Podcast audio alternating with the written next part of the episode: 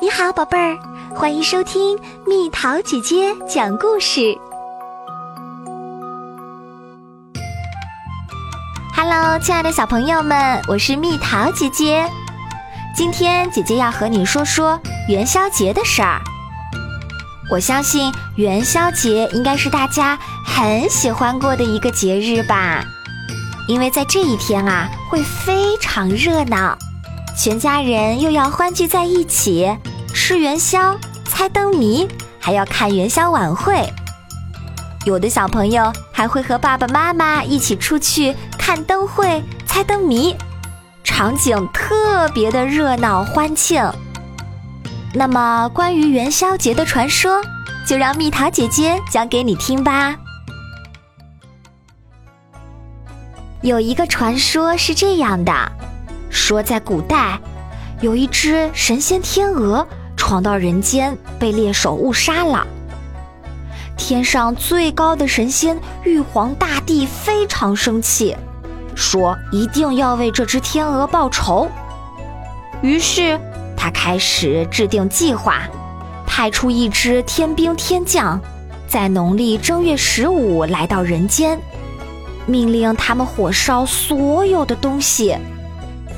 但是，其他神仙并不赞同这个计划，于是他们冒着生命危险提醒人间的人们。结果，在正月十五这一天前后，每一户人家都在门外挂起灯笼，燃放烟花爆竹，给天兵天将造成一种各家各户起火的假象。通过这个方式。人们成功骗过了玉皇大帝，人类也因此逃过灭绝的危险。所以，这就是元宵节大家为什么要挂灯笼、放烟花、猜灯谜的传说由来。另外一个故事是发生在汉武帝时期，这则传说我们要来说说元宵。相传。汉武帝有一个自己非常喜欢的大臣，名叫东方朔。他很善良又很幽默。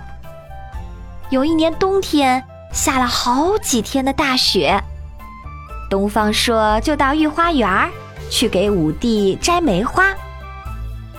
刚走进花园，就看到有一个宫女正在哭哭啼啼的。东方朔连忙上前。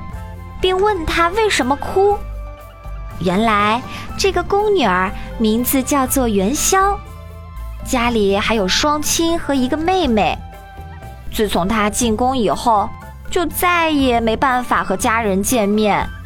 每年到了腊尽春来的时候，她就比平时更加的思念家人，觉得不能在爸爸妈妈跟前尽孝，还不如一死了之。东方朔听了他的遭遇，深感同情，就跟他保证，一定想办法让他和家人团聚。有一天，东方朔出宫，在长安街上摆了一个占卜摊儿，不少人都争着抢着来求卦。不过，在他的设计之下，每个人所占的卦都是正月十六火焚身。这样一句千语，一时之间，长安城里起了很大恐慌，人们纷纷来求解灾的办法。东方朔就说：“正月十五日傍晚，火神君会派一位赤衣神女下凡查访，她就是奉旨烧长安的使者。我给你们写句话，可以让当今天子想想办法。”说完，他扔下一张红纸就走了。老百姓拿起纸，赶紧送到皇宫去禀报皇上。汉武帝接过来一看，只见上面写着：“长安在劫，火焚帝阙，十五天火，焰红宵夜。”皇上吓了一大跳，连忙请来了足智多谋的东方朔。东方朔假心假意的想了一想，就说：“听说火神君最爱吃汤圆，宫中的宫女元宵不是经常给你做汤圆吗？十五晚上可以让元宵做好汤圆，万岁焚香上供，传令京都家家都做汤圆，一齐敬奉火神君。再让老百姓一起在十五晚上挂灯，满城点鞭炮、放烟火，好像满城大火，这样就可以瞒过玉帝啦。